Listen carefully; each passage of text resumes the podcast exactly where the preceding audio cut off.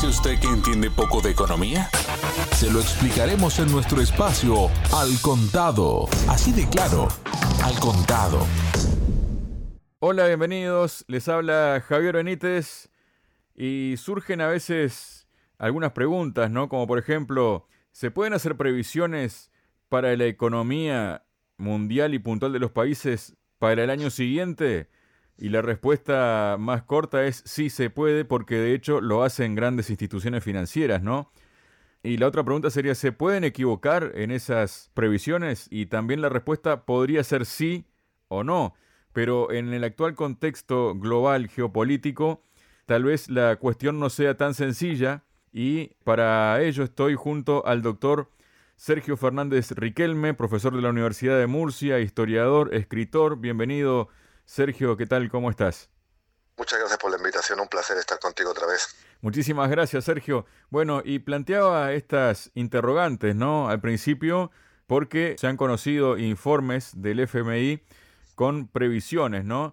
Por ejemplo, se habla de que la inflación mundial se desacelerará al 6,6% este año y al 4,3% en 2024, manteniéndose aún muy por encima de los niveles previos a la pandemia, según declaró el Fondo Monetario Internacional este lunes.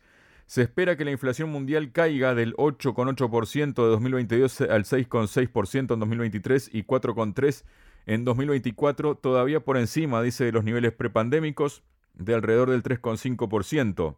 Esto está dicho en el informe del FMI, Perspectivas de la Economía Mundial, que ha sido actualizado.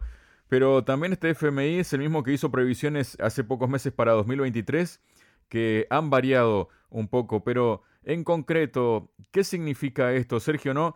Y uno lee ahí, ¿no? 6,6%. Pero la realidad es que uno va, por ejemplo, al supermercado y ve, por ejemplo, que la leche subió, por decir algo, de 60 céntimos a un euro. Entonces, eso no es un 6%, eso ya estamos hablando de casi un 80%, ¿no? Entonces, ¿cómo es que se manejan o se podría decir manipulan estos números, Sergio? Pues los economistas liberales, que ya son tanto de izquierdas como de derechas, dicen que su ciencia es exacta, ¿no? Tanto los deudores de la escuela austriaca como los keynesianistas están demostrando que esta ciencia económica ha dejado de ser un referente matemático para convertirse en un instrumento al servicio del poder, haciendo malabarismos eh, estadísticos, no para comprender el futuro, sino para formar el futuro, porque continuamente nos están dando datos contradictorios sobre el crecimiento mundial. Un mes dice que la economía va a bajar y al mes siguiente dice que la economía mundial va a subir.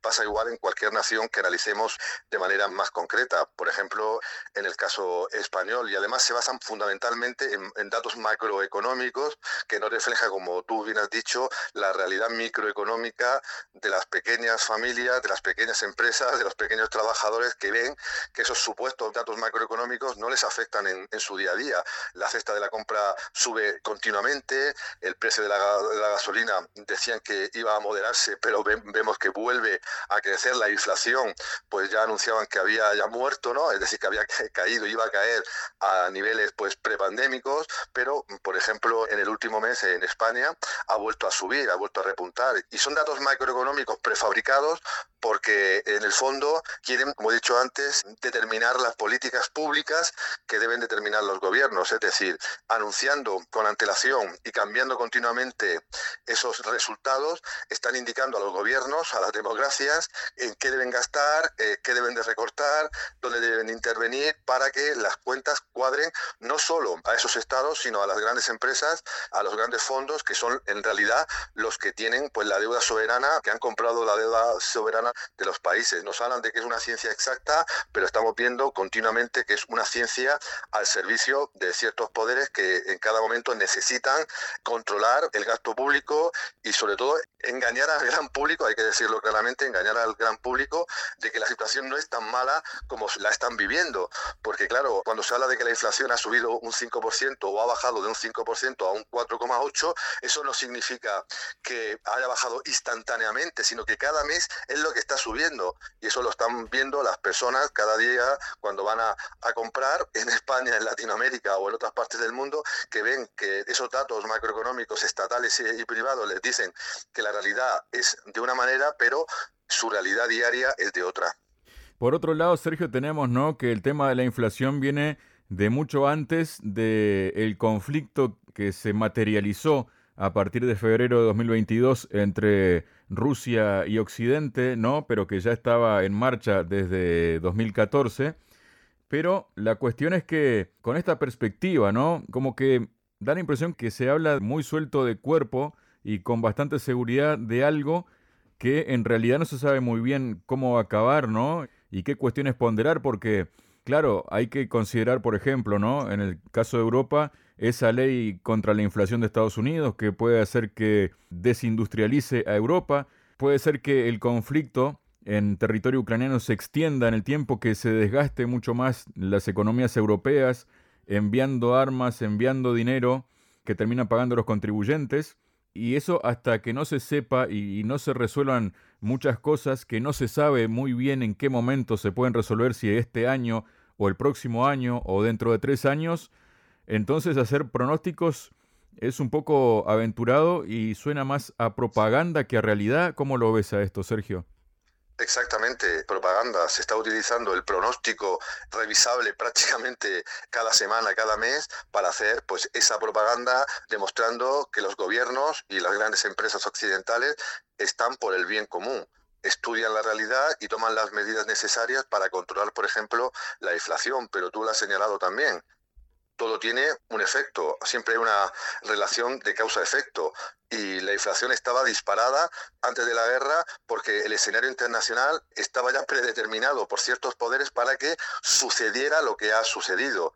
Y obviamente si Europa Occidental toma partido en una guerra y no en otra, y además contra un antiguo socio que era el que le suministraba materias primas baratas y energía abundante, pues obviamente el desarrollo económico e industrial de los países que han declarado eh, no oficialmente una guerra al antiguo socio, pues eh, su escenario económico se va a ver perjudicado directamente. Hay que decirlo eh, muy claro, se tomó una decisión antes del conflicto y durante el conflicto que tiene repercusiones y hay que asumirlas, hay que explicarlas, porque al final quien lo está sufriendo es la población trabajadora.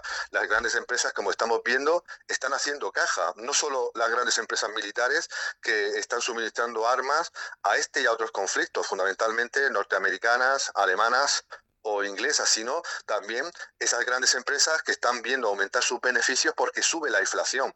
Y claro, la receta que siempre se va a aplicar para reducir la inflación en este contexto y en otros es empobrecer a, la sociedad. Y estamos viendo cómo se, se está haciendo y además con propaganda. Se dice que se baja la inflación, pero claro, también los sueldos no suben al mismo nivel que está subiendo la inflación.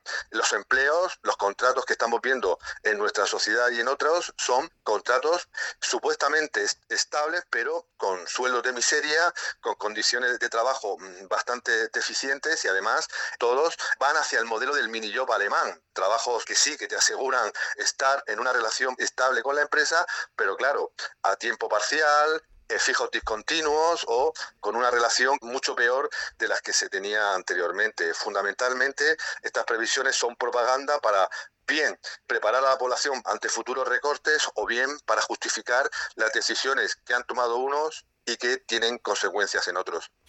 A propósito de esas consecuencias y de cosas que están pasando, ¿no? Y dentro de estas previsiones que hace el FMI para estos años que vienen, por ejemplo, habla de que la economía china crecerá un 5,2%. Esto se debe a que China ha reabierto, digamos, sus puertas, entre comillas, ¿no? Tras las cuarentenas por COVID. Se habla, por ejemplo, de que la economía india se ralentizará hasta el 6,1% desde el 6,8%. Y algo que tal vez tenga que ver un poco más con la realidad, y es que ha caído la previsión del crecimiento de Estados Unidos hasta el 1,4% y de la eurozona al 0,7%. Y esto aún puede ser peor, Sergio. Sí, va a ser peor cuando se sepa la contabilidad real. Es decir, en primer lugar, cuando se sepa el impacto que tiene la enorme deuda pública que tienen los estados soberanos. Es decir, yendo por encima de nuestras posibilidades al beneficio o en beneficio de grandes empresas, de grandes corporaciones o, o de grandes élites. En segundo lugar, cuando se sepa realmente quién es el responsable de las decisiones que han provocado estos pronósticos inciertos a corto y medio plazo. Porque hay nombres y se sabrán los nombres de las personas que tomaron pues la decisión de empozoñar relaciones internacionales, de crear conflictos y de generar guerras donde no las había o donde podían haber sido evitadas. Y en tercer lugar, cuando la población se dé cuenta realmente de que el coste de la vida tan elevado que están viviendo no es consecuencia de fuerzas anónimas, ¿no? de tendencias macroeconómicas que escapan al control de los grandes poderes, sino que están siendo utilizados por gobiernos para justificar sus decisiones y por grandes empresas para conseguir beneficios extraordinarios que nadie sabe frenar. Y luego, por otro lado, tenemos algo que también impacta, ¿no? Y que está vinculado. Si sumamos, por ejemplo, el tema del suministro de gas a Occidente por parte de Rusia, como el suministro del petróleo también, muchos de los cuales se venden al mismo Occidente, pero a través de intermediarios, o directamente para suministrar mucho más a países como China o como la India. Aparentemente la escasez de petróleo se avecina y podría dejar nuevamente la economía mundial en manos de la OPEP, según parece, ¿no? La Agencia Internacional de la Energía explicaba en su último informe mensual que aunque la oferta mundial de petróleo estaba a punto de superar la demanda en el primer trimestre de 2023 y podría mantenerse equilibrada en el segundo trimestre, todo hace indicar que se desarrollará un déficit sustancial de crudo durante la segunda parte de 2023 a medida que la demanda avance a toda velocidad, pero también considerando los recortes que ha estipulado la OPEP que vuelve a tener la sartén por el mango. Esto también puede influir, Sergio, y de qué manera puede influir para un lado y para el otro, es decir, para Occidente por un lado, para China, India, Rusia por el otro. Hay que ser claros en este tema. Se habla de que el petróleo es escaso y que se ha llegado a un pico de producción que nunca más va a volver a ser alcanzado. Pero ¿por qué surge ahora este problema? ¿Por qué se elevan tanto los precios? Quizás porque la escasez no sea tanta ni tan inmediata, sino porque empresas occidentales están acaparando, están monopolizando, están haciendo subir los precios para ganar dinero, algo propio de tendencias oligárquicas desde la noche de los tiempos. Ahora sí está subiendo, ahora estamos viendo que las empresas occidentales que están secundando supuestamente las sanciones contra Rusia y otros países petrolíferos, de repente tienen carteras de negocios con Rusia enormes, se importa incluso más en algunos países que antes de las eh, sanciones, están acaparando, están acaparando un bien escaso directamente, como ha pasado con otras materias primas antes del conflicto, para hacer caja y además para obligar a la gente a que tenga el miedo a que va a llegar una escasez de estos y otros productos para obligarles a asumir el coste de esas materias primas para pagar los beneficios de las grandes empresas y para no quejarse, porque como la situación es la que es, hay que apretarse el cinturón, pero obviamente se va a apretar el cinturón siempre el mismo, el de abajo. Y hablábamos, Sergio, al principio, ¿no? De cuán válidos pueden ser las previsiones, ¿no? Y tenemos, por ejemplo, respecto a esto, que el Banco Central Europeo subirá tipos de forma más agresiva este año que la Reserva Federal de Estados Unidos que ya está completando su ciclo de endurecimiento monetario según analistas de Economist Intelligence Unit. Según sus previsiones, el regulador europeo podría elevar las tasas otros 150 puntos básicos en 2023, lo que aumentaría los riesgos de fragmentación financiera en la zona euro. En particular, los prestatarios de Italia y España se enfrentarían a un impacto negativo más pronunciado de unos costes de endeudamiento más elevados que, por ejemplo, los de Francia y Alemania. ¿Cuál es el panorama, Sergio? Pues más vasallaje, porque si suben los tipos de interés de la deuda, de los préstamos, de las hipotecas, de la gente, los estados, los gobiernos van a ser vasallos que van a, cumplir las órdenes de su amo, van a estar contra la espada y la pared porque también resulta que paradójicamente suben tipos de interés brutalmente y se tiene que pagar más por una casa, por un coche o por la deuda pública. Eso significa que están cogidos y bien cogidos los vasallos que ruegan, rezan para que los bancos centrales no suban más los tipos y no estrangulen aún más las economías nacionales. Es una estrategia clásica prácticamente de divide de impera, donde los grandes poderes, los grandes tenedores de deuda, pues obligan a los bancos centrales a subir los intereses y así el deudor pues se ve contra la espada de la pared, tiene que pagar mucho más y además él ruega a su amo que no lo suba más porque si no no va a poder llegar a, fin de mes. Y con eso acepta todas las políticas, todas las exigencias que plantean por los grandes foros internacionales que siempre, como es obvio, están en manos de plutocracia, los efectos que tiene la población real, sino que solamente buscan su cuenta de resultados. Muchas gracias, Sergio. Un placer, como siempre.